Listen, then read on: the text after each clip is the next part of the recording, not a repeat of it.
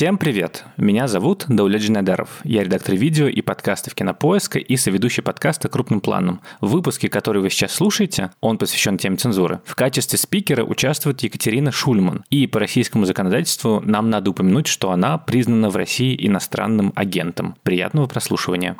Это было в студийном зале, нас было в зале 4 человека, а в комнату киномеханика, из которой шла проекция, набилось человек 20 народу, студийных работников, чтобы в глазок посмотреть в зал, им запрещали заходить. Это было страшное преступление, вернее, ну табу, нельзя было смотреть эту ужасную картину. Вы запрещаете ему разрушать нацизм, убирая не саму свастику даже, а книжку с пародийным изображением свастики. Не лезьте туда, в чем не смыслите ни хрена. Наши государственные органы не любят слово цензура, и они предпочитают использовать другие слова. Это фильтрация трафика или ограничение доступа к незаконной информации. Цензура убивает нерожденных детей. Вот ее, так сказать, социальная функция.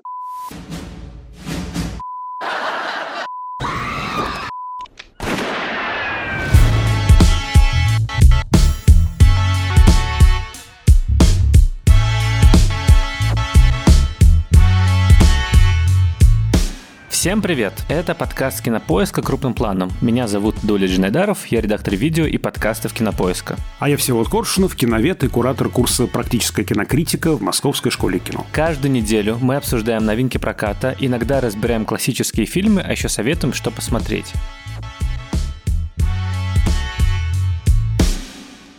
Сегодня у нас не вполне обычный выпуск, хотя мы, конечно, так говорим каждый эпизод, и каждый эпизод получается каким-то необычным, удивительным, невероятным. Но, на самом деле, как вы знаете, основной формат нашего подкаста — это разбор какого-то одного фильма. Но иногда мы уходим с микроанализа на макроуровень и обсуждаем общую тему. У нас уже были эпизоды про пиратство, про кинокритику, про кинокрашей. И вот настало время еще одного сквозного и актуальнейшего сюжета — цензура что это такое, какие у нее механизмы, как она работала в разные исторические периоды, в том числе в современности, как влияет на искусство, с упором на кино, естественно, и каким образом с ней справляться. Мы, собственно, будем большей частью рассказывать про какой-то отечественный опыт, просто потому что это как-то ближе нам, и кажется, что корректнее действительно рассказывать про то, как оно развивалось именно в нашей стране, хотя, конечно, в любом случае будем выходить и на какой-то общий уровень и говорить о том, что вообще такое цензура. Разбираться в этой сложной теме мы будем не одни, а с гостями-экспертами. Юрист Саркис Дорбинян расскажет, что такое цензура с точки зрения закона, писатель Александр Архангельский про общие механизмы ее существования и про ее пользу, вред, а киновед Андрей Плахов про советскую киноцензуру и знаменитый пятый съезд Союза кинематографистам, который положил ей конец. Еще у нас будет Екатерина Шульман, которая расскажет как раз про академическое бытование термина цензура, откуда она взялась и как на нее смотрели социологи и философы разных веков. На самом деле я думал про эту тему уже давно, где-то с прошлого года, ведь одна из функций подкаста крупным планом – это анализировать состояние кинопроцесса и объяснять его понятными словами. И слово, термин, понятие цензура определенно все чаще и чаще звучит по отношению к российской киноиндустрии. При этом, конечно, всегда есть большая разница между бытовым понятием, тем, как употребляют определенное слово в разговорах или даже в медиа, и тем, как термин определяется в законе или науке, и это настолько сложный, в принципе, какое-то какой феномен, что всегда есть какие-то оттенки, в которых интересно разбираться.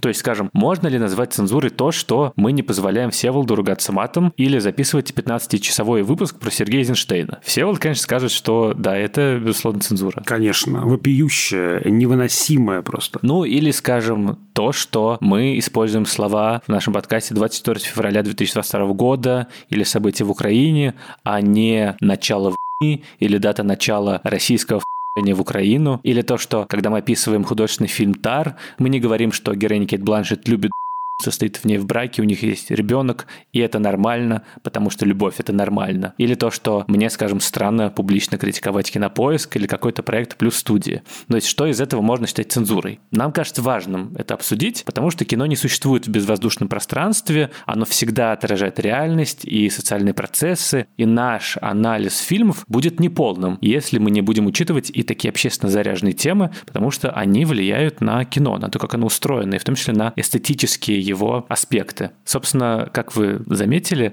только что прозвучали запикивания, и мы специально вставили в мое вступление эти известные всем звуки, цензурирующие как раз, чтобы таким образом сделать дисклеймер, что наш подкаст тоже как кино не существует в безвоздушном пространстве, что у нас тоже существуют какие-то ограничения, связанные с российским законодательством и тем, что мы часть большой компании, которая юридически работает в России. И кажется честным сразу об этом предупредить, но при этом, как мы думаю, узнаем в этом выпуске, существует и множество способов эти ограничения обходить и все равно сказать все, что важно, актуально и интересно. Это мы постараемся сделать в следующий час или полтора. Не знаю, сколько продлится этот эпизод. Мне кажется, он самый длинный у нас будет. Всеволод, я тебя сразу хотел спросить, сталкивался ли ты когда-нибудь с цензурой? И как ты вообще относишься к этому феномену? Ты знаешь, наверное, с цензурой в таком прямо классическом смысле, наверное, нет. Думаю, что самоцензура все-таки я работал редактором на федеральных каналах, и здесь я ловил себя на мысли, что, ой, а надо, наверное, как-то это убрать. Или надо, наверное, начальнику показать, обратить его внимание на этот момент. Или давай-ка я думаю, не буду говорить ничего про какие-то там вещи такие дискуссионные, а вот тут как бы есть ошибочка, да, вот сейчас мы эту ошибочку, да, и уберем под видом ошибочки. Я постоянно себя одергивал и, в общем, старался быть честным по отношению к себе, к произведению и к авторам, но вот этот ползучий какой-то вот червь самоцензуры мне, к сожалению, хорошо знаком. Постоянно приходилось как-то его сбрасывать с себя, но он все равно забирался. Слушай, у меня нету, мне кажется, такого опыта прямо цензуры, потому что я не то чтобы много сталкивался с государственными структурами, ну, хотя в бюджетных работал, в организациях, собственно, в школе преподавал, и там, э, наверное, существовала какая-то цензура, что ты не можешь детям, которым меньше 18 лет, преподавая МХК, показывать, не знаю, Бернардо Бертолуччи или что-то такое. Венеру Милосскую можно, а мечтатели Бертолуччи нельзя. Вот интересное кино. Да, ну вот, кстати, моя учительница по МХК, Елена Станиславовна, она как раз такая, слушайте, лучше вы это со мной увидите, ну, не Бертолуччи имеется в виду, а всякая там обнаженка живописная, чем э, где-то еще потому что это сразу какой-то другой уровень доверия рождает, и вообще, что это не запретно, это не плохо, это тоже какая-то часть мира.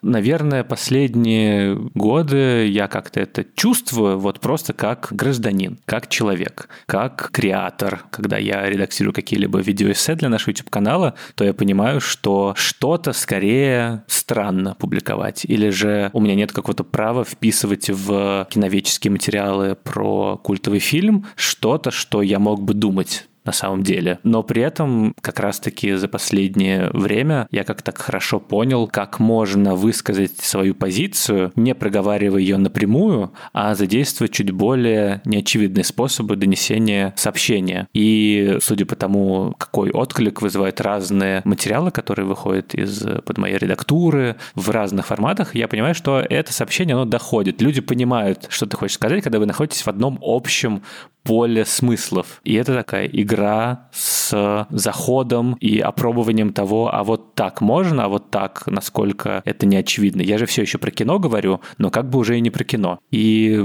это, наверное, то ощущение, которое в первое время тебе интересно и как-то завораживающе, а, наверное, тех, кто в этом живет постоянно, или кому приходится идти на больше компромиссы, или у кого есть какое-то желание не скрываться за вот этими вот какими-то эзоповыми конструкциями, это, наверное, раздражающе. Я неоднократно встречал мнение среди людей, которые, допустим, в Советском Союзе как-то выросли или же существовали, что вот любая форма цензуры, любые рамки, которые тебя заставляют э, каким-то образом из-под тяжка что-то рассказывать, не говоря прямо, это оскорбительно и даже не нужно пробовать. Ну, я, кстати, с этим соглашусь, и я считаю, что действительно любые ограничения ограничения – это плохо. Здесь мы не имеем в виду ограничения, связанные с законом, действительно, да. Есть вещи, которые ну, нельзя просто потому, что есть соответствующие законы. Я, собственно говоря, и студентам говорю, никаких правил в искусстве не существует. Искусство – это пространство свободы. Да, я уже, мне кажется, цитировал, кстати, Гадара, я очень люблю эту его оппозицию. Он однажды сказал, что культура – это система табу, а искусство – это то, что разрушает табу. Он отказывался искусство включать в совокупность феноменов культуры. Искусство, наоборот, да, это что-то такое, что эти запреты разрушает и двигает человечество вперед. Вот ты упомянул про законы и запреты, и кажется логичным, прежде чем разбирать феномен цензуры с разных сторон, это сначала спросить эксперта, а что, собственно, такое цензура в узком юридическом смысле, и поэтому позвали к нам Саркиса Дорбиняна, юриста Роскомсвободы. Роскомсвобода признана агентом на территории РФ, чтобы он нам рассказал как раз про то, как воспринимается цензура с точки зрения закона и какие механизмы существуют в киноиндустрии сейчас, которые эту цензуру как раз внедряют каким-либо образом. Мой первый вопрос максимально простой и общий. Что такое цензура в юридическом смысле слова? И есть ли такое понятие официально у нас в законе? У нас э, слово «цензура» встречается сразу в двух э, нормах. Первая – это норма статьи 29 Конституции Российской Федерации, которая гласит, что каждому гарантируется свобода мысли и слова, гарантируется свобода массовой информации, и цензура запрещается. И второй раз мы видим уже значение слова цензуры в законе Российской Федерации о средствах массовой информации. Там есть такая статья третья, которая опять же повторяет норму Конституции о недопустимости цензуры. И в этой статье говорится, что цензура массовой информации, то есть требования от редакции СМИ со стороны должностных лиц, госорганов, либо других организаций согласовывать сообщения и материалы, а также наложение запрета на распространение сообщений и материалов уже вышедших не допускается. Единственная возможность цензуры у нас предусмотрена в законе о чрезвычайном и военном положении, и там есть возможности ограничения свободы печати и других СМИ в условиях, когда такое положение официально введено президентом Российской Федерации, но до сих пор этого, по сути, ни разу не происходило в федеральных масштабах, а цензура, конечно, конечно же, происходит, и с нашей точки зрения происходит уже более чем 11 лет, хотя наши государственные органы не любят слово цензура, и они предпочитают использовать другие слова. Это фильтрация трафика или ограничение доступа к незаконной информации. Ну, то есть получается, что цензура имеет в российских законах отчетливо отрицательную коннотацию. Это что-то, чего не должно быть, по идее, в нашем обществе, в средствах массовой информации. Но при этом, если заменить его словом словом фильтрация, то это становится возможным, потому что, ну, вообще говоря, фильтрация контента — это нечто вроде как даже полезное для общества и необходимое. И есть ли какая-то грань, как понять, что цензура, а что просто фильтрация? Всегда любые ограничения, они обосновываются заботой об обществе, заботой о детях, безопасностью прежде всего. И так начиналось и в России. В 2012 году, когда был принят первый закон закон о защите детей, мы его называем закон э, о слезе ребенка, то, конечно же, говорилось, что вот э, дети выходят в интернет, и поэтому необходимо фильтровать этот самый интернет для того, чтобы дети ненароком не увидели какой-нибудь запрещенный материал, связанный с наркотиками, суицидами, педофильский материал. И вроде это все звучит очень разумно, но на деле, конечно же, все это превратилось в достаточно хаотичную систему цензурирования регулирования со стороны Роскомнадзора, когда зачастую не сильно-то брался во внимание контекст. И иногда это были юмористические материалы, иногда это были материалы, которые, по мнению Роскомнадзора, являются запрещенными, но на самом деле они имели исследовательский характер. Поэтому закону о защите идей было заблокировано огромное количество сайтов, в том числе научных статей, исследований, анекдотов, мемов и тому подобное подобное, что, если читать закон прямо, является недопустимым и запрещенным. Ну, конечно, мы полагали, когда он только принимался, что после открытия ящика Пандоры туда достаточно быстро будут интегрированы другие нормы. Так и произошло. За 11 лет закон об информации было внесено 59 изменений, и с каждым годом список оснований для блокировки рос так же, как и рос список государственных органов, которые могут принимать принимать эти самые внесудебные решения об ограничении доступа к определенному контенту. Ну, собственно, кино является для регулирующих инстанций частью общего информационного фона и такой категории информации. И я хотел спросить, как именно это работает примитивно к российской индустрии кино сейчас и какие, в принципе, есть механизмы цензуры и кто выступает актором? Вот вы упомянули Роскомнадзор, вот, а как именно это работает? Если говорить о кино, то понятно, что здесь есть возможности просто не допустить фильм к широкому прокату, чем иногда пользуется Минкульт, который выдает прокатное удостоверение для тех или иных фильмов. И если он считает, что в фильме присутствуют какие-либо сцены, либо какие-то материалы, которые с точки зрения российского закона являются запрещенными, например, пропаганда наркотиков или пропаганда ЛГБТ, которая сейчас была недавно уже запрещена не только для распространения среди детей, а вообще среди всех, то, естественно, Минкульт просто не выдает прокатное удостоверение. Если же фильм каким-то образом просочится на платформы,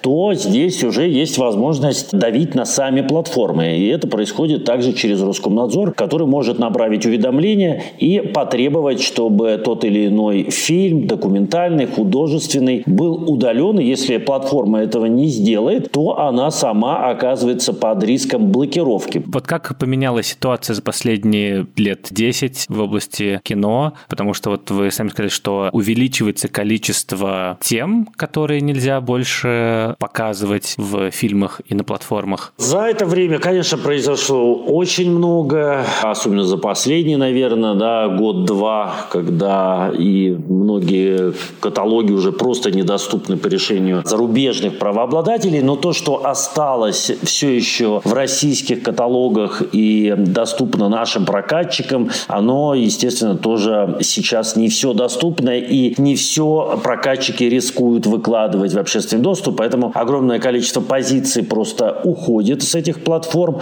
Их еще можно найти на каком-нибудь Netflix, на каких-то иностранных сервисах, но в российских сервисах все меньше остается того контента, за которое может прилететь, а прилететь могут достаточно серьезные штрафы, кроме блокировки. И, естественно, платформа может быть тоже заблокирована. И таких фильмов, мультиков и прочего достаточно много, где так или иначе есть тема и наркотиков, и тема нетрадиционных отношений. И мне кажется, что все принимаемые за последнее время законы, они все-таки заставили правообладателей и дистрибьюторов этого контента серьезно сузить тот перечень наименований, которые они предлагают широкому кругу зрителей. А как именно работает эта цепочка запретов? Ну, то есть, почему именно внимание к конкретным тайтлам? Как именно происходит эта механика запрета? Ну, традиционно с 2012 года эта история работает так, что каждый государственный орган имеет определенные полномочия по проверке того или иного контента. Например, МВД у нас отвечает за блокировку всего того, что связано с производством, распространением, употреблением наркотиков. И они ищут это сами, ручками. Им также помогают различные квазиобщественные организации вроде Лиги безопасного интернета, которую еще в Рунете называют Лига без интернета, и еще и множество инициативных граждан, группа, будь то киберволонтеры, киберказаки, которые, конечно же, имеют определенный интерес. И они пишут, пишут эти кляузы в различные органы, которые попадают уже на стол к исполнителям. После того, как исполнитель государственного органа принимает решение, что контент является незаконным, он направляет уведомление в Роскомнадзор, который уже его исполняет. То есть всю ответственность берут на себя сами государственные органы, и там самые разные основания, например, Росмолодежь имеет тоже возможность цензурировать контент, она смотрит, чтобы не было никакого видеоматериала, связанного с зацепингом, с руфингом и с разными такими молодежными явлениями, которые тоже запрещены к распространению. Но сейчас уже за последний год мы увидели, что цензура уже переходит с ручного режима потихоньку на автоматизированные рельсы. В начале этого года были представлены две системы искусственного интеллекта. Одна из них называется называется Вепрь, другая называется Oculus. И эти две системы должны в автоматизированном режиме искать по ключевым словам запрещенку в российском интернете. Вепрь это делает в отношении текстового контента, а вот Oculus как раз был создан для того, чтобы искать запрещенку в видеоконтенте, в том числе и в стриме. Поэтому эта система уже была запущена, но мы еще пока очень мало знаем о том, как она действительно работает и какие самые главные решения будут приниматься на основании вот этой выборки искусственного интеллекта. Либо это будет автоматическое добавление тех или иных ссылок и сайтов в единый реестр запрещенной информации, либо это может быть что-то большее, например, система может отправлять красные флажочки в правоохранительные органы для принятия решения о возбуждении административных и уголовных дел в отношении тех, кто этот контент размещает и распространяет в сети интернет. Но одно точно, что в ближайшие годы будут наращиваться силы этих нейросетей, и, конечно, большую часть работы уже будут выполнять машины, а человек в лучшем случае будет верифицировать результаты этого анализа, либо вообще не будет участвовать в этом процессе, и мы будем полагаться только на решение вот умной нейронки, которая за нас определит, что нам смотреть можно, а что нам смотреть нельзя. Вы упомянули, что у некоторых организаций и институций есть права и власть запрещать определенный тип контента, но при этом, насколько понимаю, это было не всегда так, и это изменилось за последнее время, потому что есть определенная власть прямо запрещать у определенного там, ведомства вроде Роскомнадзора, а вроде как до этого было, что это исключительно было совещательной такой вот рекомендательной функции, что э, запреты, собственно, дальше уже исходят от суда только. Как вот э, тут э, взаимодействует, собственно, желание и слово ведомства определенного, и непосредственно судебное решение, которому вроде как, по идее, должны следовать уже производители, продюсеры, платформы, прокатчики. Ну, не совсем верно, что там было какое-то совещательное решение. Просто в нашей системе цензуры всегда было два основания для блокировки. Первое – это внесудебные решения со стороны госорганов. Они самые темные, потому что мы не знаем основания, причины и кто это конкретное лицо, которое то или иное решение принимает. И была вторая часть – это судебное решение по иску прокуроров, которые могут, в принципе, в отношении любого веб-сайта в любой российский суд от Камчатки до Калининграда подать иск о признании информации незаконной. Если судебной частью еще что-то можно сделать, эти решения можно обжаловать, можно участвовать, хотя далеко не всегда, например, владелец сайта или владелец контента, автор или режиссер фильма привлекается к такому процессу. Я бы даже сказал, что это происходит редко. Но, тем не менее, вы можете уже после даже вступления в силу решения заскочить в этот процесс и сказать, что вот я не согласен, и потребовать пересмотра дела, тогда дело направляется на новое рассмотрение. Но вообще российская система цензуры устроена так, что на самом деле нет никакого закрытого перечня оснований. И в одном большом деле, в котором участвовали мы, Европейский суд по правам человека, рассматривая, по-моему, пять жалоб из России касательно блокировок и ограничения доступа к информации, пришел к выводу, что российское законодательство является непредсказуемым. И даже если вы являетесь владельцем этого контента или владельцем сайта, вы никогда не можете точно сказать, а будет ли запрещен ваш материал и на каком основании. Потому что список этот открытый, и суды всегда могут находить все новые и новые основания для признания того или иного контента запрещенным. А чем ситуация с цензурой, может быть, отличается в России от других стран? И есть ли какие-то схожие механизмы? Потому что кажется, что любая система и власть, если нету достаточных сдержек и противовесов, она стремится к тому, чтобы максимальную экспансию произвести и забрать себе максимальное количество полномочий и в том числе контролировать более-менее все, что подпадает под сферу влияния. А каким образом это работает в других странах? И если там примеры цензуры? Наша страна не единственная такая, абсолютно точно, и попытки отцензурировать контент происходили во многих других странах, в том числе и США. Если вспомнить э, большое дело с э, рэп-коллективом WA, да, которые записали в свое время песню «Fuck the Police», и, конечно, был большой прессинг, и в моменте казалось, что действительно творчество коллектива может быть запрещено, но ничего подобного не произошло, и все-таки, например, в американской реальности ты можешь говорить, показывать и выражать мнение, в принципе, на любую тему, если только нет реальных предпосылок совершения противоправных действий в отношении да, людей в офлайне. Но цензура, конечно же, она существует не только в авторитарных и тоталитарных странах, существует она и в демократических странах. Сейчас мы это видим, и, например, в Европе, которая пытается цензурировать контент от э, пропагандистских российских каналов для того, чтобы оградить европейских жителей от э, воздействия российской пропаганды, которая имеет собственную, как очевидно, позицию и в отношении событий в Украине, и в отношении многих других событий. Нельзя сказать, что это хорошо, но это есть. Но в демократических странах все-таки это более такие мягкие инструменты, да, которые призваны обеспечивать внутреннюю и внешнюю безопасность страны, стабильность государства и какого-то устоявшегося политического строя. А вот в авторитарных и тоталитарных странах там цензура, она все-таки ограничивает распространение нежелательных сведений. Она не только ограничивает распространение этих сведений, она еще и вторгается в творческий процесс, в профессиональную жизнь и даже в личную жизнь конкретных граждан. Все-таки есть как бы цензура, которая юридическое понятие, которое является именно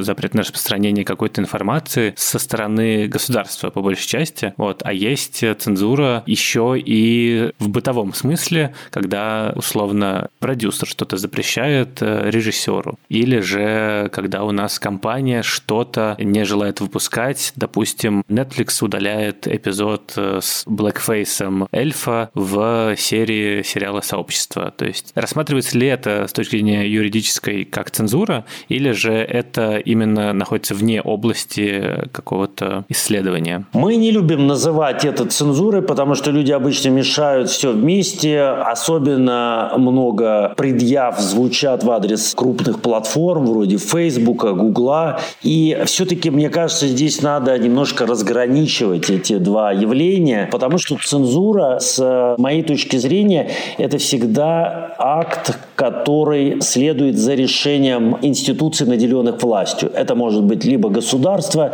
либо какие-то религиозные да, институции, которые запрещают конкретный материал. Когда же мы говорим о платформах, то здесь надо понимать, что платформа является собственником своей базы данных, и, конечно, она может определять, чему быть на платформе, а чему не быть. И, конечно, эта политика совсем разная. Как вы понимаете, на Фейсбуке, например, запрещена любая обнаженка. То есть даже ребенок, у которого здесь будет показаны его там соски, этот материал блокируется, причем блокируется в автоматизированном режиме.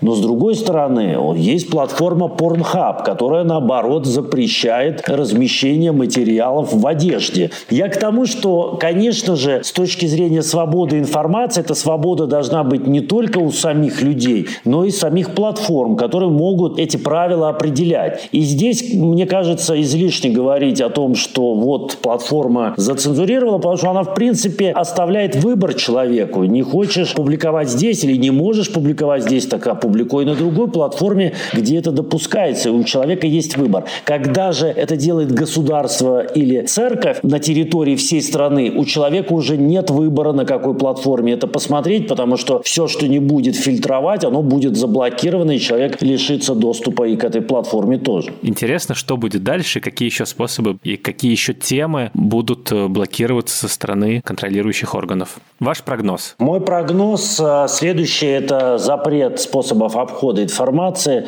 Чем уже занялись, это блокировки VPN по протоколам, по разным сигнатурам. И это введение, я боюсь, уголовной ответственности за потребление незаконного контента. То есть пока этого нет, если вы смогли как-то обойти запреты, вы имеете доступ к информации. Но в ближайшей перспективе это может быть криминализовано, если на вашем гаджете, телефоне или ноутбуке найдут то, что запрещено. Я очень надеюсь, что этого не произойдет, но тенденция, к сожалению, очень тревожно. Мне кажется, пока задача это контролировать большую часть аудитории, а вот там какие-то фрики, которые обходят эти ограничения с VPN, пока еще кажется, что власти не сильно беспокоят. Но при этом еще, кроме вот этого механизма блокировки, не стоит забывать про достаточно большое количество уголовных статей, которые за последние годы появились, и они тоже применяются в отношении людей. И это, конечно же, создает вот эту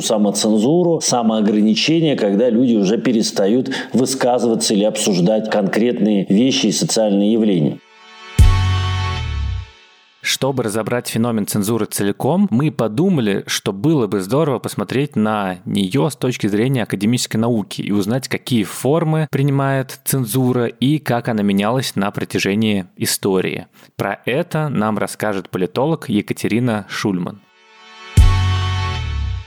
как понимают цензуру в академическом контексте, какие есть виды и формы, исторические корни, и как она меняется в последние годы, и какая законодательная база, как правило, подводится под э, цензурирование. Цензура сопровождает человечество столько, сколько существует письменность, а по некоторым сведениям даже и раньше. Цензура свойственна любому практически государственному образованию, а также часто на протяжении человеческой истории она осуществлялась религиозными организациями наблюдается со времен античности, вот в той форме, в какой мы привыкли понимать этот термин. По формам самое главное разделение – это разделение на цензуру предварительную и последовательную или карательную.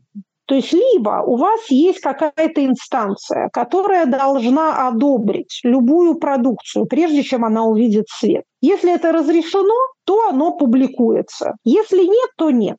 Таким образом, все вышедшее в свет, все увидевшее публичность одобрено. Последовательная или карательная цензура предполагает, что, в принципе, вы можете писать и плясать, и рисовать что угодно за некоторыми ограничениями, указанными в законе. Но если вы что-то сделаете не то, вас накажут потом. В тех странах, которые мы сейчас называем странами со свободой слова и со свободным рынком информации, существует карательная цензура. Исключением являются Соединенные Штаты, страна первой поправки. Там нет наказаний за слова. Наказание следует за действие. Этим объясняется в значительной степени специфическая свирепость а, американской общественной дискуссии. Государство не берет на себя цензурирующих функций и даже модерирующих функций из-за первой поправки. Поэтому эти функции берут на себя общественные организации, церкви, университеты, академические сообщества, social justice warriors в Твиттере.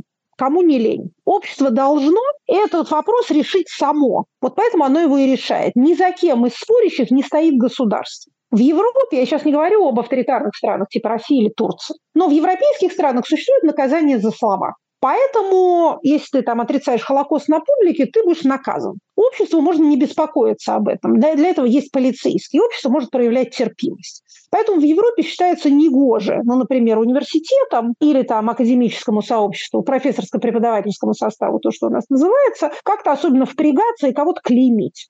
А в Америке нету полиции в этом смысле. Значит, европейская, в широком смысле европейская цензура предварительная стала государственной после того, как государство переняло функции, ранее бывшие у церкви. Первый организованный централизованный цензор – это католическая церковь. Первые цензурные инструменты – это списки запрещенных книг, которые выпускались Римским престолом достаточно регулярно.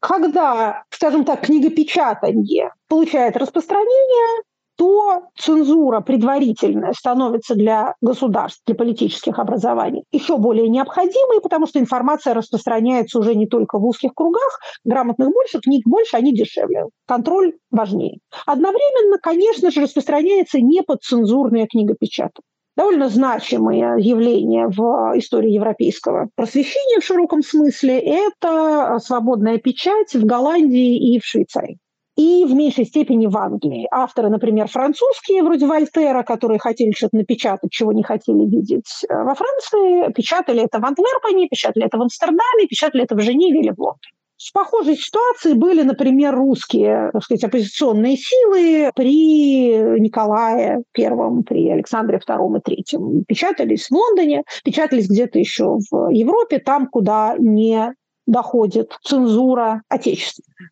И это пример, который показывает нам, как в условиях глобализации национальные государства или империи, неважно, пытаются контролировать информацию на своей территории, но информация расползается по всему миру и попадает и на их территорию уже из-за рубежа. К вашей теме кинематографу это тоже относится. Когда тебе кажется, что ты контролируешь все, что у тебя в твоей стране люди смотрят, слушают и читают, выясняется, что не совсем ты это контролируешь. Чем совершеннее технологии, тем труднее контроль. Пришло это не с интернетом, а с печатным станком. Еще как только произошла Гутенберговская революция, так государства потеряли полный контроль над информацией на своей территории. Так сказать, цензурная броня получила серьезную пробоину. И вот с тех пор так это соревнование идет. Да? Государство стремятся к контролю, человечество стремится к какой-то свободе.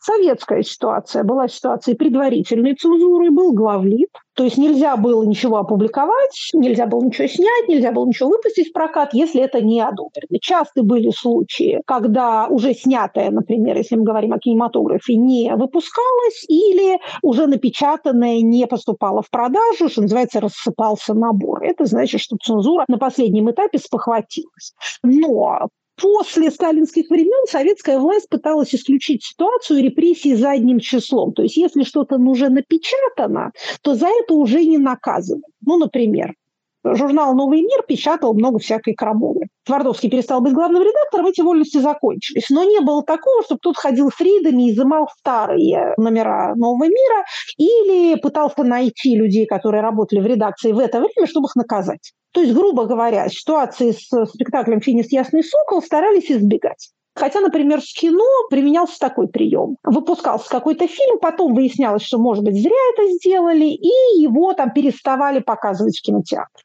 Как вы понимаете, в условиях отсутствия у населения видеомагнитофонов это означало ну, вот, фактический запрет.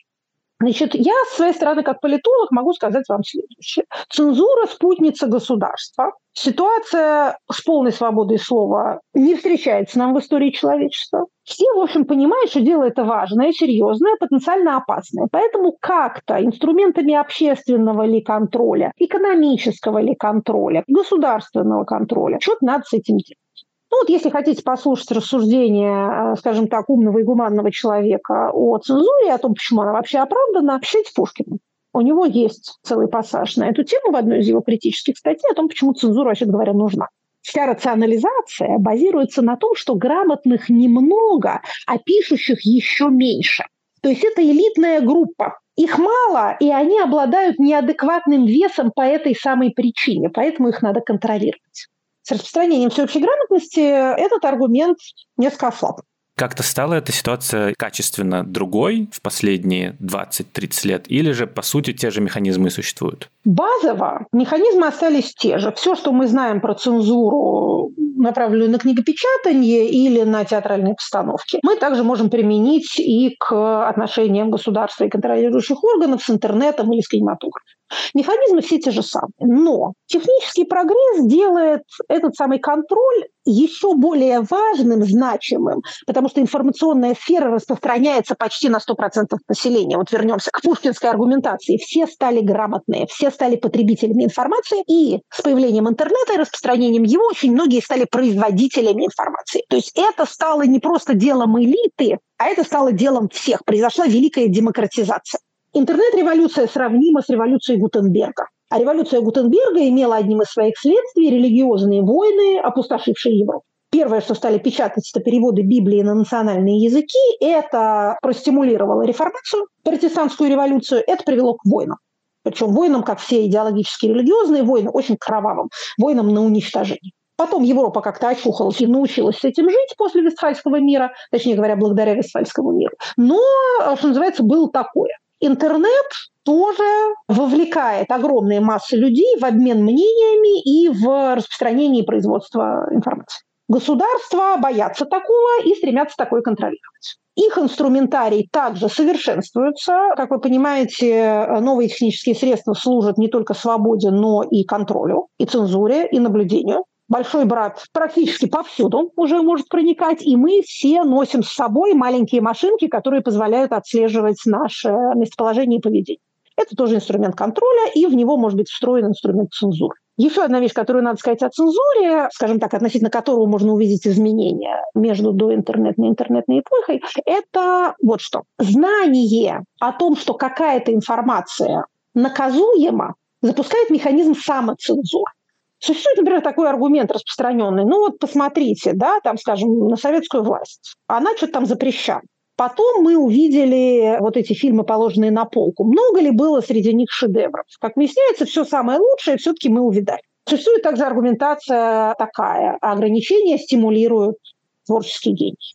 Еще раз, знание о том, что полагается наказание за слова или за картинки, или за движение в пространстве, запускает самоцензурный механизм. Жертвы цензуры – это не те фильмы, которые были сняты и запрещены к прокату, а те фильмы, которые никогда не были сняты. И те люди, которые даже не стали ни сценаристами, ни режиссерами, ни актерами, потому что они знали, что им придется действовать в условиях ограничений. Вот что делает цензура. Точно так же, как государственное насилие, оно не применяется каждый день к каждому человеку. Никакое самое полицейское государство не ставит надсмотрщика над каждым гражданином. Важно, чтобы люди знали, что такое возможно, что такое есть. Они будут модерировать свое поведение уже сами.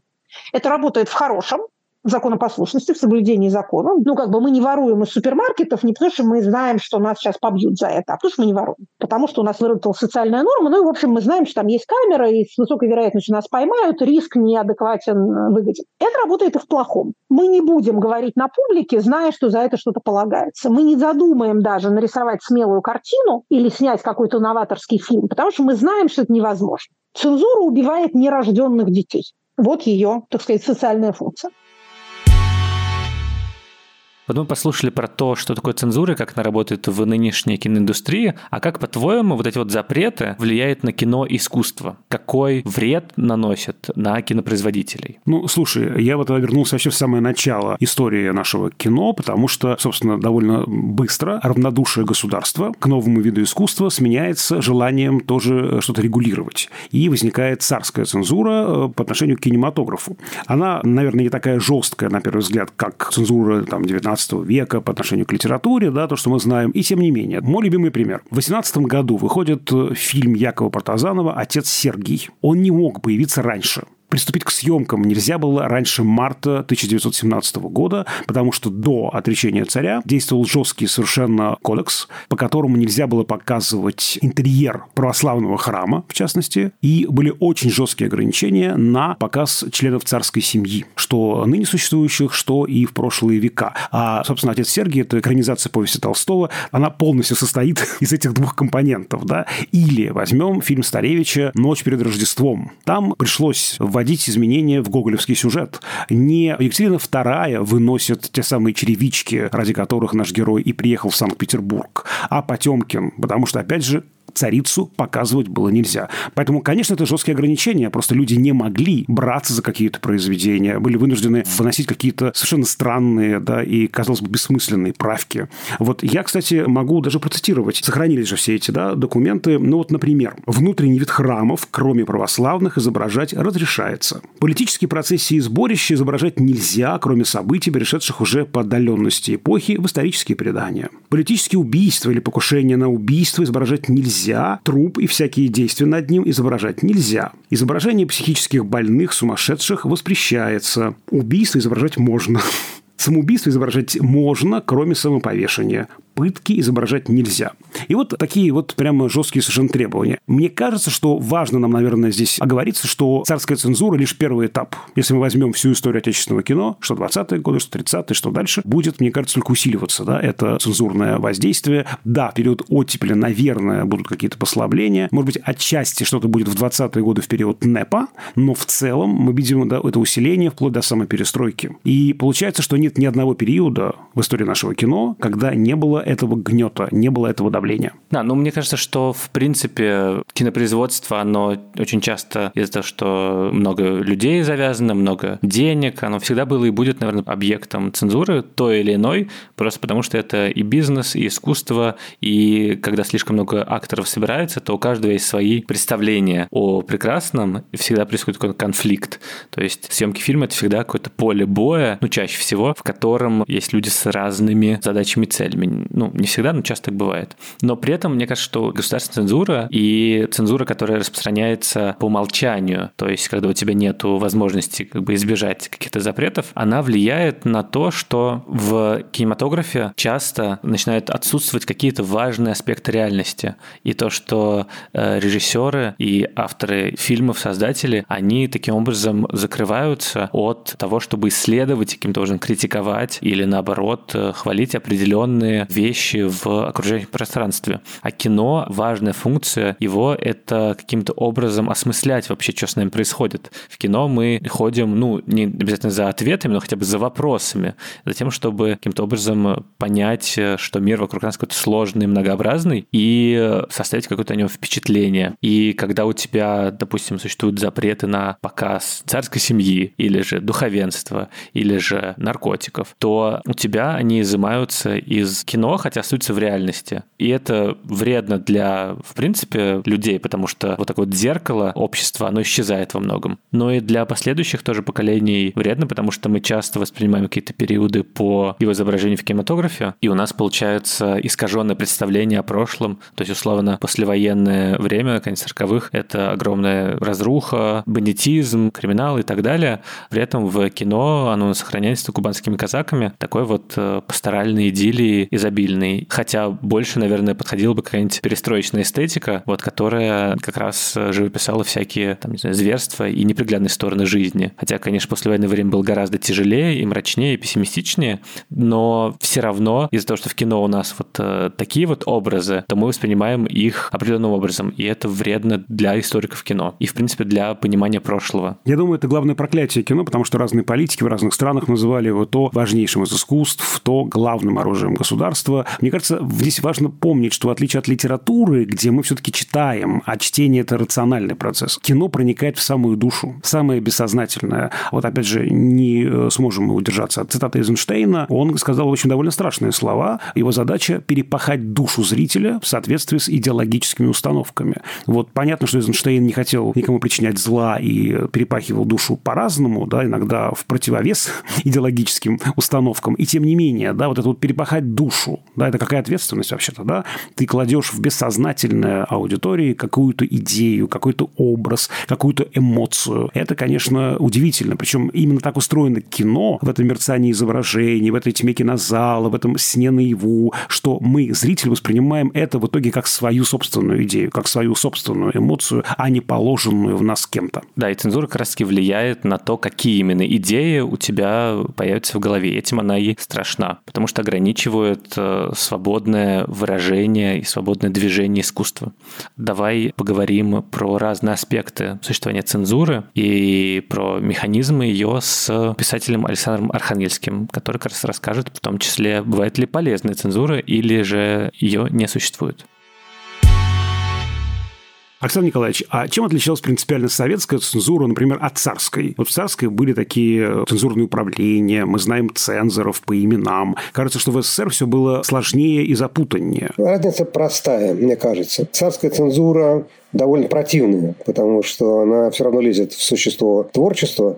Она, правда, не затрагивает кино, поскольку кино появилось на самом излете царской эпохи, но ставит подножки, она ведет к мрачному семилетию, переломанным судьбам, к тому, что не дают печататься, думать мешают и иное прочее делают. Но, тем не менее, она все-таки, насколько это возможно, на основе жестких, ясных, четких правил. Эти правила мне не нравятся. Я не вижу никакой пользы вообще в цензуре. И Хорошая она не бывает, но это правило.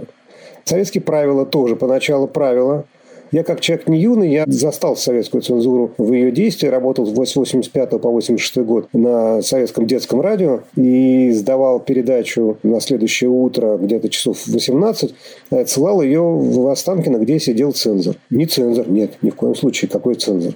Представитель спецслужб, охранявших государственную тайну. И вот до тех пор, пока он мне не отзванивал, а он мог отзвонить в 9, в 10, в 11 вечера, эфирная папка не уходила никуда. При этом, еще раз, никакого прямого эфира уже к этому моменту не было. По крайней мере, в детских передачах. И она была произвольна. То есть, смотрите, царская цензура, капризно, прихотлива, но это все-таки были понятные правила. А советская цензура произвольная. И это не цензура, потому что она боится слова цензура. Она прячется от самой себя, но цензура, разумеется, есть. Она разветвленная. В царское время была духовная цензура и цензура светская. И более-менее понятно, кто про что. А советская цензура? У нас была цензура главпур. Это главное политическое управление советской армии и военно-морского флота. Были цензоры в каждой редакции. Это назывался редактор уйдя с детского радио, в разгар перестройки я оказался в перестроечном прогрессивном журнале «Дружба народов». Само по себе замечательное место. «Дети Арбата» роман Рыбакова, всемирно известный. Там был в это время опубликован антисталинский. Все здорово. Но как было устроено движение текста внутри редакции? Сначала приклеивали к печатному на машинке сочинению автора листочек. И на этом листочке карандашом, не ручкой. Сначала редактор вымарывал все, что, за что его могли снести башку. Затем редактор отдела отдела. Потом это поступало к заместителю главного редактора, и он что-нибудь вычеркивал. После заместителя главного редактора к ответственному секретарю, который, конечно, тоже что-нибудь вымарывал. От него к главному редактору, и только после этого это уходило в комитет по делам печати. Более того, были отработаны механизмы социального поведения редактора, который снимал с себя ответственность. Например, у меня был главный редактор Сергей Алексеевич Борузин, который как подписывал опасные тексты, за которые уже ему могли снести бошку. Он брал роман, открывал его на первой странице, ничего на не подписывал и уходил в Центральный дом литератора, где садился за стойку барную, чтобы все проходившие мимо его видели, и заказывал тарелку жареных пельменей и бутылку коньяку. К концу его обеда он уже был в таком состоянии, что его вели под ручки в редакцию. Вот в этом состоянии он приходил в редакцию, садился за стол, подмахивал и уезжал спать Потому что в случае чего он всегда мог сказать, ну, вы же знаете, я алкоголик. И ну, были ролевые позиции, мы не будем сейчас уходить в глубину. Понятно, что всегда первый заместитель главного редактора был комиссаром, который отвечал своим партбилетом за ошибки редакции. Как правило, его увольняли. Потом уже главный редактор. Понятно, что я про литературу рассказываю, но про кино то же самое. Довольно рано начинается цензура сценарная. Сначала идет цензура самого показа, то есть итогового продукта, потом начинается разделение полномочий. Уже редактор сценария в сотрудничестве с цензурным ведомством отсматривает на предмет ошибок, сбоев и преступной халатности сценарий, потом это работа худсовета. Ну, просто для понимания, да. Вот я сказал, сколько мы насчитали уровней контроля в журнале. Семь примерно, да, от рядового сотрудника, который вел первую рукопись, до главного редактора с бутылкой коньяка. В кино, ну, например, Кира Муратова, когда «Долгое прощание» даже пытались доделать, 27 человек доводили этот продукт до приемлемой кондиции. И ни один не мог опереться ни на один документ, потому что таких документов не было. Что, у Киры Муратовой нарушается секретность гостайны? Она не знала никакой гостайны. Они формально приходили как люди этого ведомства, дальше выполняли поручения. Кто-то принадлежал ведомству, кто-то принадлежал коллегии, кто-то принадлежал худсовету. 27 человек досверливали это кино. Вот принципиальное отличие. Вот вы сказали, что не верите в то, что бывает полезная цензура. Почему вы так считаете? И могут ли действительно запреты помочь искусству? Потому что я неоднократно встречал мнение, я не говорю, что это мое мнение, что советское кино было таким великим, в том числе потому, что существовали какие-то рамки, которые вынуждали художников двигаться в сторону большей изобразительности, больше художественности к тому, что называется эзопов язык. А вот настала перестройка, когда можно было снова называть все своими именами, и великое советское кино как-то более-менее Yeah. Ушло в никуда. Согласны ли вы с этим утверждением или же нет? Да, у Ростовского есть знаменитая фраза, что если бы не сопротивление цензуре, то не было бы да, такого накала и такой энергии в советских фильмах позднего оттепельного и застойного периода. Возьмем два фильма одного и того же режиссера. Один фильм называется «Левиафан», а другой фильм называется «Нелюбовь». По сути, фильмы об одном и том же. Только в одном случае это лобовые приемы, очень эффектные и эффективные на коротком историческом отрезке. А «Нелюбовь» построена на метафоре и образе. И мы всю ту же самую проблематику видим совершенно иначе. Нужна ли Звягинцеву цензура для того, чтобы снять «Нелюбовь»? Не нужна. Отсутствие ли цензуры заставило его пойти на лобовые ходы в Левиафане? Нет, просто у него было такое художественное решение.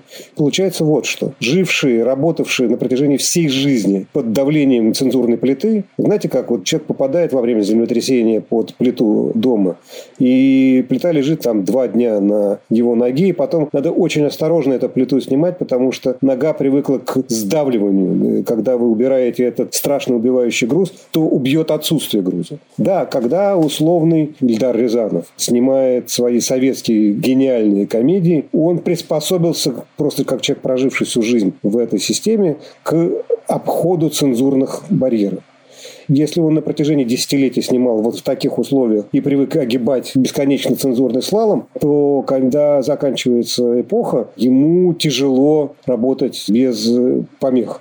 А молодому Павлу Лунгину в «Такси Блюз» совершенно не нужна была никакая цензура. И все получилось, потому что другое поколение приходит с другими привычками, а потом оно тоже становится не юным, и следующее поколение приходит со своими преодолениями. На этом, собственно говоря, искусство держится. Поэтому нет, я категорически не согласен с тем, что цензура полезна. Кажется, что творчество и не свобода вообще вещи несовместимые. И в этом смысле, видимо, еще опаснее самоцензура, когда ты постоянно оглядываешься, а что если, а что будет. И кажется, что в этот момент художник перестает быть собой. Вот где эта граница вообще, да, вот в этой самоцензуре, где ты окончательно уходишь на ту сторону в этих системах компромиссов? Как вы относитесь к самоцензуре? И есть ли вообще тут какие-то градации? Как почувствовать эту грань? Возьмем Юрия Трифонова. Великий подсоветский писатель, который никогда не был в оппозиции, но проговорил важнейшие вещи, которые не всем иммигрантам в полной свободе удавалось проговорить и дом на набережной, и появление вот этих новых псевдоденежных отношений, которые подменяют собой человеческое в человеке, ну и так далее. Я не буду перечислять. Потом многое пытались снимать по нему, но мало что получилось, при том, что большие, хорошие режиссеры с этим материалом работали. Платил ли он? Ну, все, что мы знаем воспоминания о Трифонове, о позорных выступлениях на Западе, когда он боялся в университетской среде что-либо сказать от себя, он просто брал книжку своих интервью, садился перед аудиторией, зачитывал интервью. Причем так говорят, там, интервьюер. Что вы думаете, Юрий Валентинович, о том-то, том-то? Юрий Трифонов. Я думаю, сидит Юрий Трифонов, читает Юрий Трифонов. Позорно это позорно. Заплатил ли он чем-то себе? Наверное, он был сложный, многослойный, в плохом смысле слова тоже многослойный человек.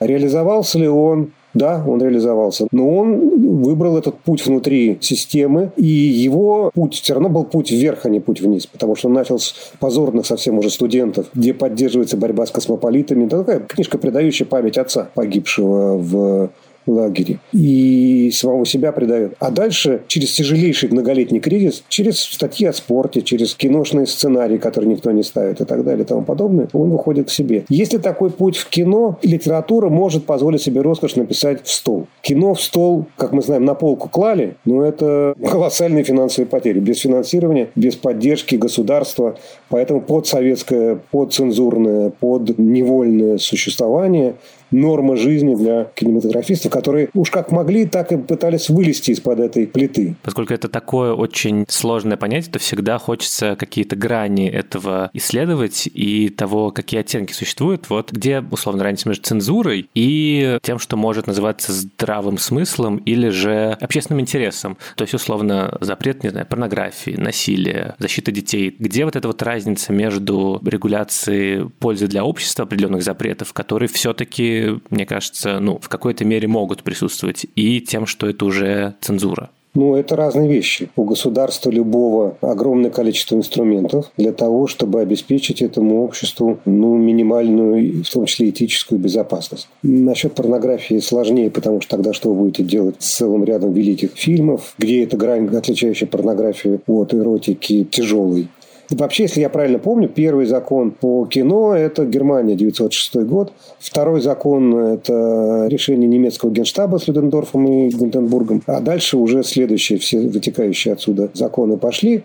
Но они четко прописывают процедуру. Не надо путать конвенции, процедуры и насильственное вмешательство в замысел. Цензура всегда претендует на то, чтобы вмешаться в замысел, чтобы контролировать мысли, чтобы контролировать образы. А конвенции позволяют людям данной профессии самим себя ограничивать, но не как форму самоцензуры, а как работу на благо общества. Ну, все-таки лучше кодекс Хейса при всех его чудовищных противоречиях, чем произвол местных судов, останавливавших кинопроизводство как таковое могут заключить конвенцию продюсеры, режиссеры и сценаристы.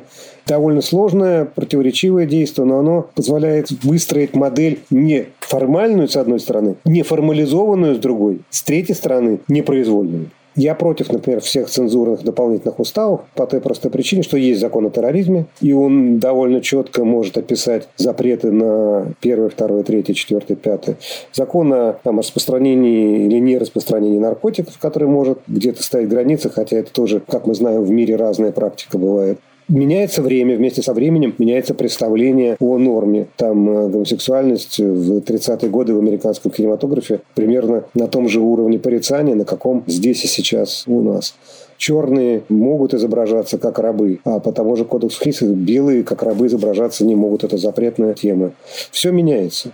Что хочет цензура? Цензура претендует на то, что она знает истину, и это истина навсегда. Как минимум до поры, пока нынешние начальники держат руку на рычаге. Могут этот рычаг дернуть вперед, а могут дать заднюю. А норма – плывущая вещь. Человечество развивается – Иногда в худшую сторону, иногда и в лучшую. Но если вы поставите перед ним барьеры и скажете, это правило навсегда, то каюк. А конвенции – это всегда вещь меняющаяся. Из поколения в поколение, из общества в общество. Противоречиво это все, да, я совершенно согласен. Но кто сказал, что мы обойдемся без противоречий? Опасно ли это? Да. Вообще самое важное в этой жизни опасно. Любовь крайне опасна. От нее бывает и делают то, что запретил Ким Чен Ир. Кончают собой. А что не опасно дружба, которая может разрушить человека, потому что кто-то в этой паре друзей окажется сильнее и таким вампирским образом подомнет под себя. Дружба – это доверие. Доверие в той сфере, где иногда доверие чревато последствиями и так далее. А искусство не опасно. Оно не доводит человека до безумия. Оно доводит. Но попробуйте вычесть искусство, любовь, дружбу, соперничество из э, этого мира, что от этого мира останется? Я согласен с тем, что кажется, что действительно очень часто цензура характеризуется именно тем, что она не проникает в суть художественного замысла. И то, что вот вы сказали, что не смотрит на произведение в контексте, а что чаще всего существует набор каких-то запретов к изображению, не знаю, словно свастика, нельзя. Кто-то употребляет наркотики, нельзя. Где-то изображено какое-то насилие по отношению, не знаю, к детям, нельзя. Сразу запрет. В то время как художественное произведение чаще всего сложным образом устроено устроены, и даже если мы видим употребление наркотиков, то нужно всегда понимать, а в каком контексте это присутствует и какая авторская позиция. Может быть, это как раз необходимо для того, чтобы показать гибельность этого пути. И вот этих нюансов как раз-таки цензура чаще всего не замечает. И это, мне кажется, самое такое главное ее свойство, по крайней мере, в тех примерах, которые мы помним, видим, знаем в прошлом или в настоящем. Ну, я до сих пор не могу пережить снятие с прилавка прилавков книжных магазинов выдающегося комикса Шпигельмана, где Холокост изображается через отношения там, мышей и котов. Нет, котам и мышам нет претензий у цензоров, но есть претензии к свастике, и у меня есть. Мы полностью, товарищ цензор, с вами совпадаем. Только я вижу, как художник эту свастику использует для того, чтобы разрушить нацизм как обаятельную идею а вы запрещаете ему разрушать нацизм, убирая не саму свастику даже, а книжку с пародийным изображением свастики. Не лезьте туда, в чем не смыслите ни хрена. Слушай, как можно обходить цензуру, Всеволод? Вот э, какие яркие примеры обхода цензуры ты можешь назвать в мировом кино или в советском? Ну, тут сложно уйти в какую-то оригинальность, потому что первое, что приходит в голову, это ядерный взрыв в бриллиантовой руке. Такая теория большого взрыва, знаменитая легенда о том, как Гайдай приклеил в финале бриллиантовой руки после того, как семейство Горбунковых улетает в искрящуюся даль на этой лодочке прекрасной, страшную хронику ядерного взрыва. Естественно, у редакторов к моменту того, как они уже посмотрели фильм, там они же с блокнотиками сидят, да, уже куча претензий. И тут вдруг такое. И, естественно, Гайдай упирается рогом. Он говорит, вы что, кино, советская кинокомедия должна реагировать на вызов современности. Это же невозможно. Что такое? Почему мы должны на это закрыть глаза? Я ради этого кадра и делал кино. Все уже чуть ли не на коленях стоят. Леонид Иович, Леонид Иович. Вот, значит, у нас там были какие-то вопросы. И это, и это, бог с ним. Ничего страшного. Но ядерный взрыв умоляем, пожалуйста, уберите. А он ни в какую. Это, конечно, было сделано специально. Бросить кость, чтобы на нее все набросились. И протащить что-то очень ценное и дорогое для тебя. Или, например, к сожалению, плохо работающий на практике, но просто классный способ, который придумал Алексей Юрьевич Герман. Ему, как вы знаете, давали правки, вот, не знаю, хотя бы та же проверка на дорогах. Переделывает он проверку на дорогах, заказывается время в аппаратной и часами, днями, сменами работает над перемонтажом картины, пересобирает ее, смотрит редактор и понимает, что ничего не изменилось. Что вы делали? Оказывается, что он делал? Один кадр он подрезал на 5-7 кадриков, которые глазу не видны. Другой, наоборот, удлинил. Где-то переставил местами что-то, и формально работа проведена. Все э, горело, дымилось, было в чаду, студия работала, Герман работал, но по факту ничего не было, да? Но при этом не всем фильмам, в частности советским, удавалось обойти запреты цензуры, и одним из способов как раз цензурным было положить кино на полку. Слушай, ну полка это еще по-божески, хотя это так страшно говорить, потому что фильм не уничтожен. Фильм отправлен в Госфильмофонд по специальному запросу. Он может быть даже выдан для просмотра, но зрители его не видят. Ну, то есть есть еще способы, да, фильмам Тарковского дать, например, низкую прокатную категорию. Тогда, вот мы только что с коллегами обсуждали, на Невском проспекте в 9 или 10 утра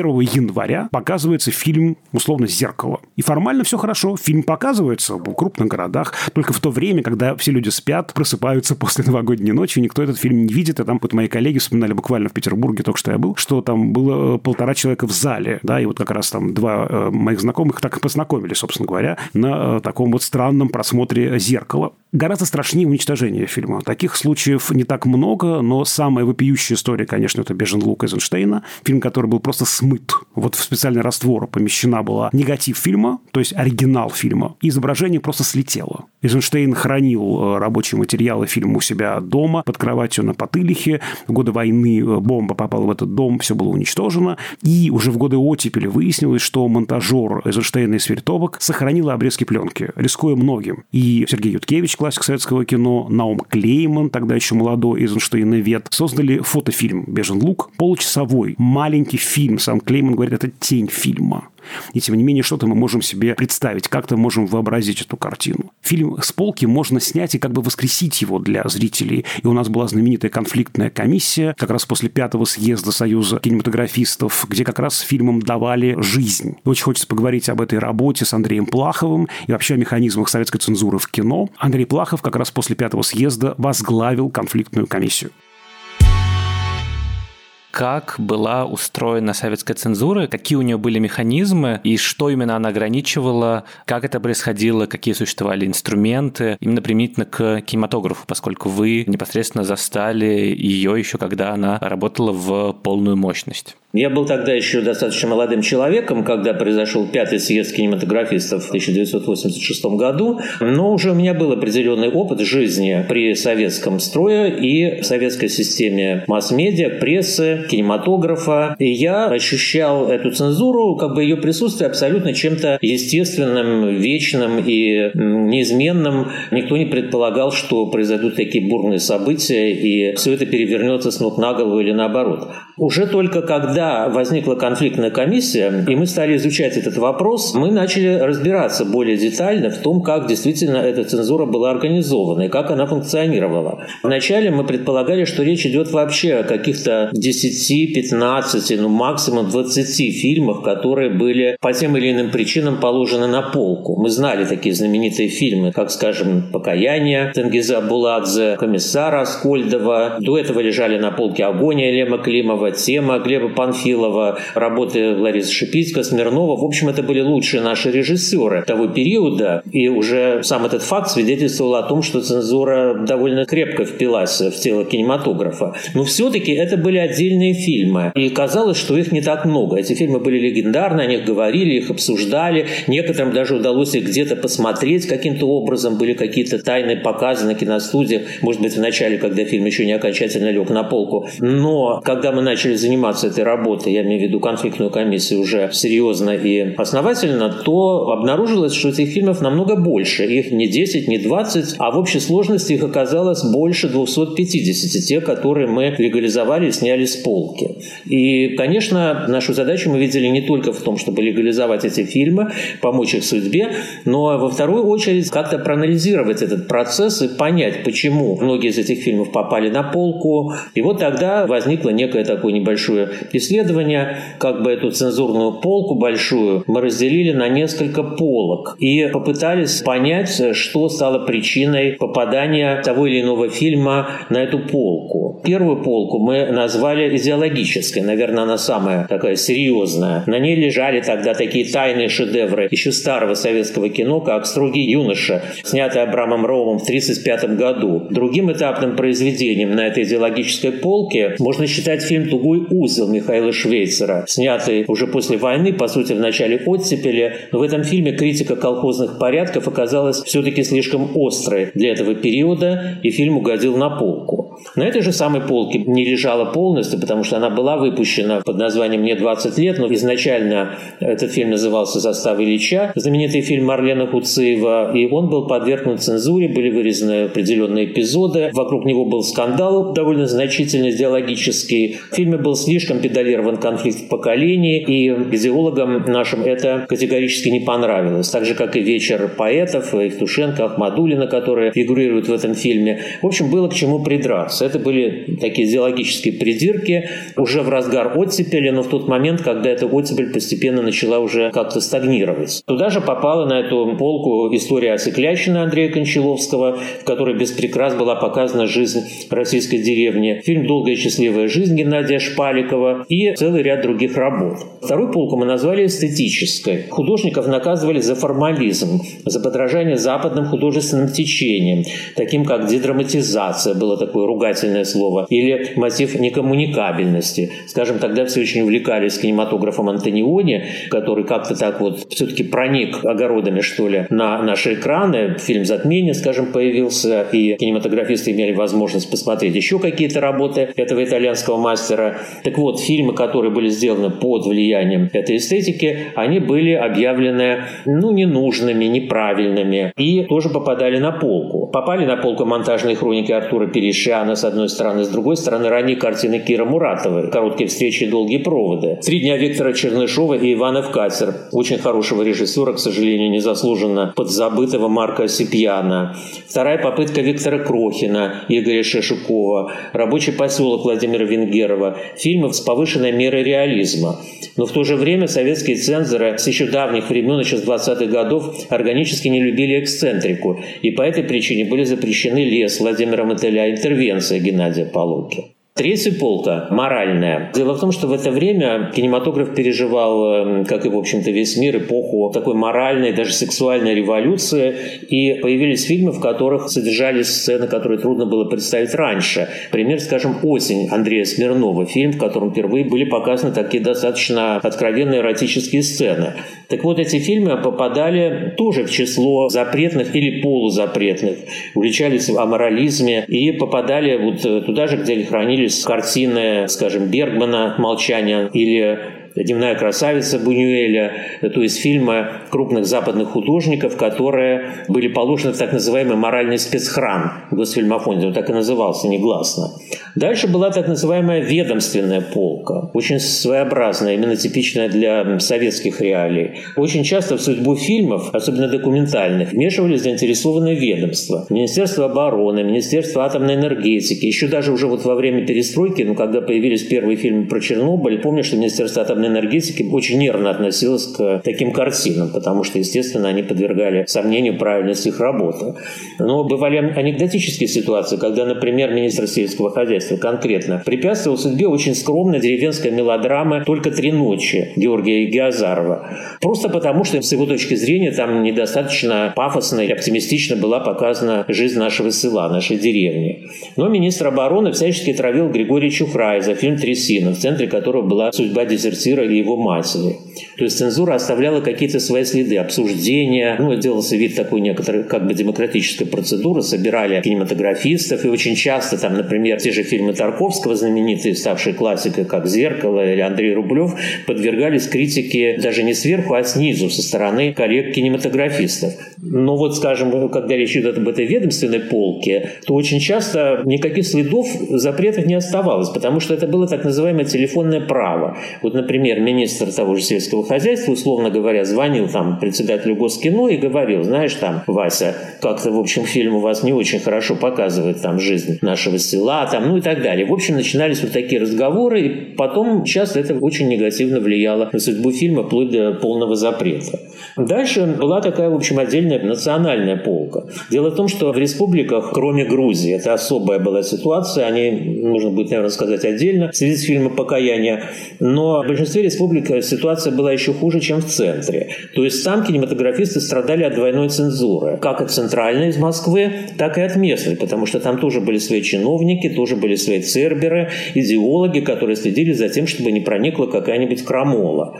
Я уже говорил вот об этой эстетической полке, вот в частности фильмы Параджанова на нее попадали обычно. И понятно почему. Ведь у них на самом деле особо никакой крамолы не было. Там не было ничего антисоветского, да вообще никакой идеологии как таковой. Это были фильмы о красоте, о любви, поэтические очень фильмы. Это была поэтическая школа кино. Но тем не менее, вот эта эстетика очень изощренная, очень такая зашифрованная, она вызывала подозрения у цензоров. Они сами не понимали, вот как этот фильм оттрактовать, как его воспринимать, и им казалось, что раз они не понимают, значит, там какая-то есть э, хитрость, что-то такое хотят обмануть и протащить какую-то вражескую идеологию. Там. Так вот, я немножко сказал об этой национальной полке, там действительно было очень много фильмов и в Казахстане, в Украине, и в Республике Латвия, Литва, Эстония, в которых тоже был очень интересный кинематограф, и была своя национальная школа, например, в литовском кино. Так вот, именно по литовской школе было даже отдельное постановление ЦК КПСС, потому что она была признана какой-то недостаточно советской, и хотя фильм никто не хотел умирать, вот классик этой школы, он все-таки пробился, к зрителям приобрел широкую известность, но другие картины, последовавшие вслед за ним, уже имели достаточно сложную судьбу и часто становились жертвами цензуры.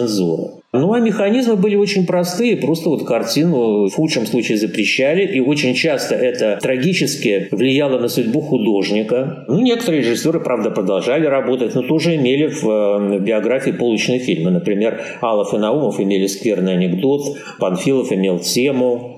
И фактически эти фильмы были легализованы только уже во время перестройки. Правильно я понимаю, что в отличие от царского периода, где было цензурное управление, цензурный комитет, здесь все было распылено. И были худсоветы на студиях, было Госкино, отдел агитации пропаганды ЦК. И вот все это вот по телефонному праву или по прочим каким-то каналам вот как бы распространялось. Не было одной какой-то институции, инстанции, которая отвечала вот за запретить или разрешить. История каждого фильма действительно очень отдельная история. И там задействованы иногда самые разные неожиданные персонажи.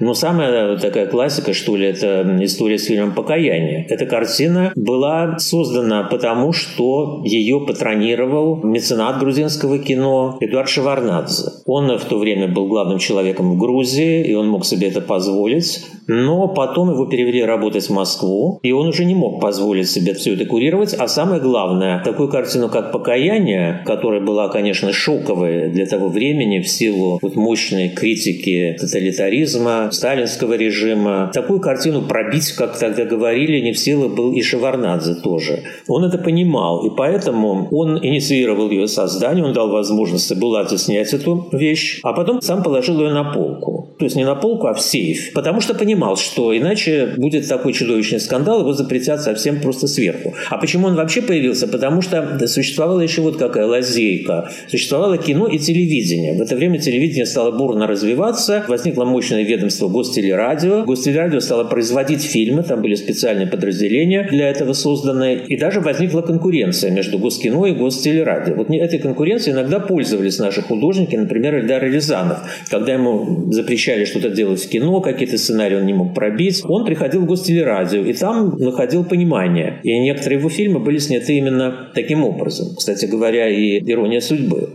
Что касается покаяния, то это, конечно, особая история, связанная именно с Грузией, потому что в Грузии существовала отдельная атмосфера, очень не похожая на атмосферу других студий страны. Во-первых, было огромное количество одаренных режиссеров. И главное, им не мешали работать. Там был Резо Чидзе, директор студии замечательный, и был еще Шаварнадзе. В общем, там была атмосфера какой-то терпимости, понимания, уважения к таланту. И именно только в этой атмосфере вообще все-таки мог появиться фильм «Покаяние». Но появившись, он, как я уже сказал, оказался в итоге в закрытом сейфе. Так случилось, что когда произошел пятый съезд, я там был избран одним из секретарей Союза кинематографистов, но буквально на следующий день я уехал в Тбилиси.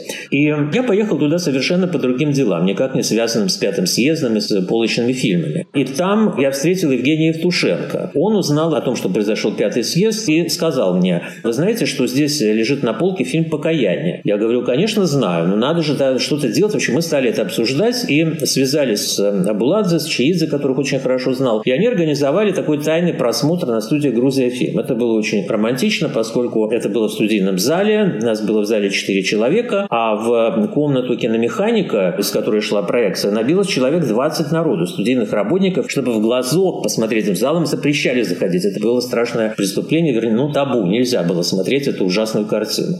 И, посмотрев ее, мы поняли, что, конечно, ее надо как-то вытаскивать к жизни. И мы ее привезли в Москву, показали ее секретариату Союза кинематографистов, и с этого начала раскручиваться вся история с покаянием. При этом я узнал, что назначен председателем конфликтной комиссии. Это произошло в мое отсутствие. Я не знал даже об этом, что мне придется заниматься этими полочными фильмами еще целых два года, как минимум. По существу, каждый фильм, который проходил через комиссию, получал наше одобрение. Мы писали о нем такие киноведческие заключения. Там далеко не все фильмы были шедеврами, конечно. Вот как раз в этих случаях было не очень понятно, за что их запретили, по какой причине они попали на полку, но мы тоже не видели причин для этого, и поэтому старались эти фильмы хотя бы как-то легализовать. Это не означало, что их сразу выпустят в широкий прокат. Но лучшие из этих фильмов, конечно, выходили в прокат. Но для этого я ездил в Госкино, и там с министром подписывали бумаги на эту тему. Тогда, в общем-то, они были чиновники очень перепуганные событиями перестройки, чувствовали, что как-то под ними стулья начали дрожать, и поэтому они шли буквально на все уступки, на все требования Союза. Вот мы говорим, такой-то фильм надо выпустить. Почти всегда ответ был «да». Но были исключения. Вот в частности, такое исключение было с фильмом «Комиссар». Очень долго не удавалось его выпустить. Очень большие у него были противники. И не только в Госкино, а даже выше в ЦК. И точно это же касалось фильма «Покаяние». Было понятно, что Шеварнадзе лоббирует этот фильм. Против него были, конечно, Легачев, э, были еще какие-то силы. Забыл Яковлев, конечно, который помогал эту картину вернуть к жизни. И история эта тянулась несколько месяцев. Вот если в мае я ее привез из Тбилиси, то только где-то в ноябре я увидел на московских кинотеатрах афишу «Покаяние». И вот тогда я понял, что мы свою задачу выполнили, я могу как-то спокойно выдохнуть, что ли. Ну, а потом уже через полгода она попала на Каннский фестиваль, и дальше история известна. Это вот история одного фильма, то есть как вот тут задействованы самые разные какие-то силы, противоборства, противостояния, и, конечно, человеческие судьбы авторов этих картин. Можете рассказать как раз про пятый съезд Союза кинематографистов 86 года, знаменитый известный, который как раз считается началом конца, в том числе советской цензуры. Каким образом возможен стал этот демонтаж? И понятное что происходила перестройка по стране, но почему именно в этот момент, как именно произошло вот это вот, не знаю, можно ли назвать это бунтом, восстанием кинематографистов против системы запретов? Да, конечно, это был действительно бунт на корабле, можно так сказать, и произошел он абсолютно спонтанно, стихийно, безусловно. Пятый съезд кинематографистов стал первым событием, которое показало, что действительно в обществе назрела эта потребность перемен, очень глубокая, и все это выплеснулось вот то, что произошло в эти три дня в Кремле. А до этого проходили предвыборные собрания. Союз кинематографистов, он же состоял, тогда не было гильдии, тогда были секции так называемые. Секция режиссеров, секция кинодраматургов, операторов, актеров и в том числе секция кинокритиков. Кинокритики, они оказались как раз застрельщиками этой революции. Действительно, это произошло вот на нашей секции критики, где выбирали делегатов на съезд. Было принято так, что ну, все было под руководством партии. Там была партийная ячейка, и эта ячейка собиралась там где-то в кулуарах и решала, кто должен быть делегатом на съезд. Это были проверенные люди. Но тут вдруг что-то сломалось. Когда просто формальный вопрос задали, закрыли мы список вот этих кандидатов, вдруг стал один наш коллега Виктор Бажович и сказал, а я хочу предложить еще значит, одного кандидата. Но дело было в том, что вместо 50 человек в списке оказался 51. А это значит, что необходимо голосование потому что не может пройти 51, кого-то нужно выкинуть. Но не обязательно этого человека предложено, а может быть выпадет кто-то другой, гораздо более важный.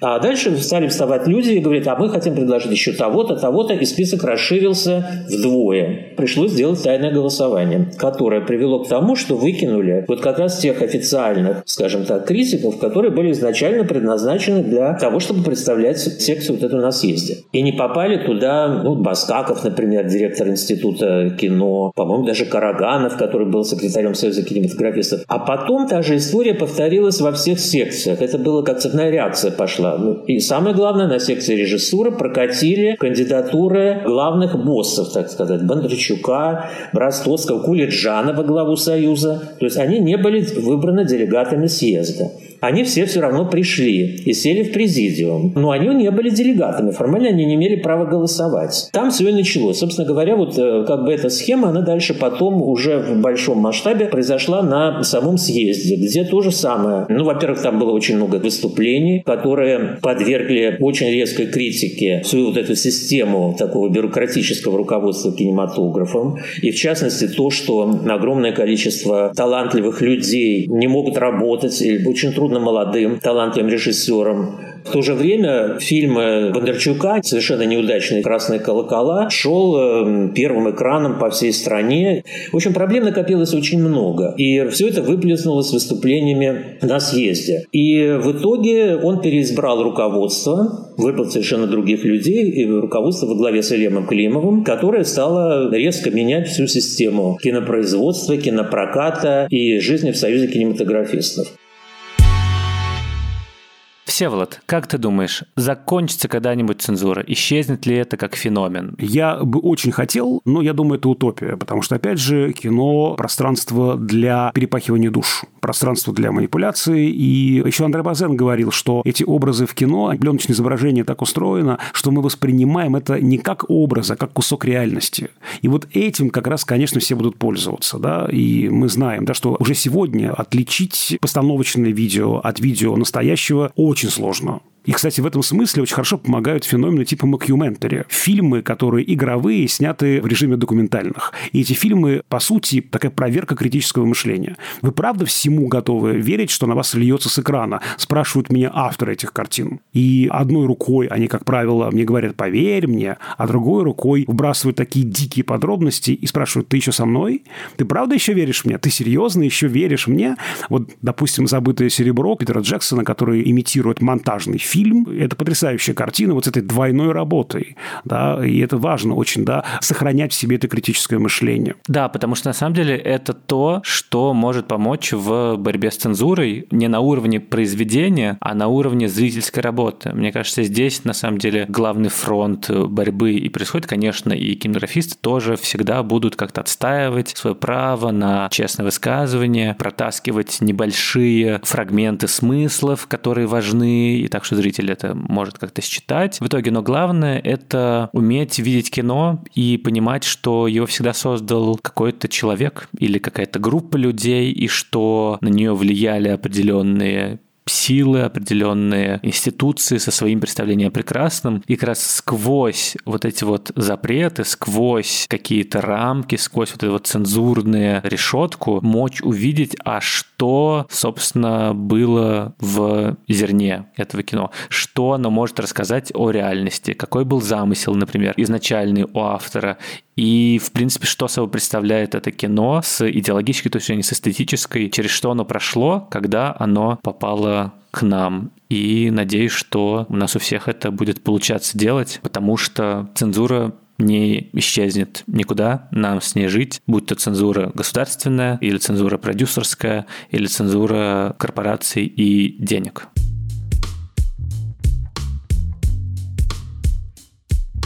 На этом все. С вами были Даулет Джинайдаров и Всеволод Коршунов. До встречи в следующем выпуске нашего подкаста «Крупным планом». Напомню, что на наш подкаст можно подписаться в Apple Podcasts, Яндекс.Музыке, Castbox и всех прочих аудиостримингах, а еще на YouTube-канале подкаста «Кинопоиска». Мы очень ждем ваши комментарии, оценки, вопросы, ну и пожелания. Пишите, какие темы вам бы хотелось, чтобы мы разобрали. Да, пишите нам в отзывы на Apple Podcast, ставьте там 5 звездочек, а в Яндекс.Музыке ставьте сердечки, вы подпишитесь на наш подкаст. Еще можете писать нам на электронную электронную почту, подкаст собакакинопоиск.ру и вообще подписывайтесь на телеграм-канал. Общим планом мы там выкладываем эпизоды, разные доп. материалы, опросы, картинки, мемы и общаемся со слушателями. Над этим эпизодом работали звукорежиссерка Лера Кусто и продюсер Бетти Исакова. До скорых встреч. До свидания.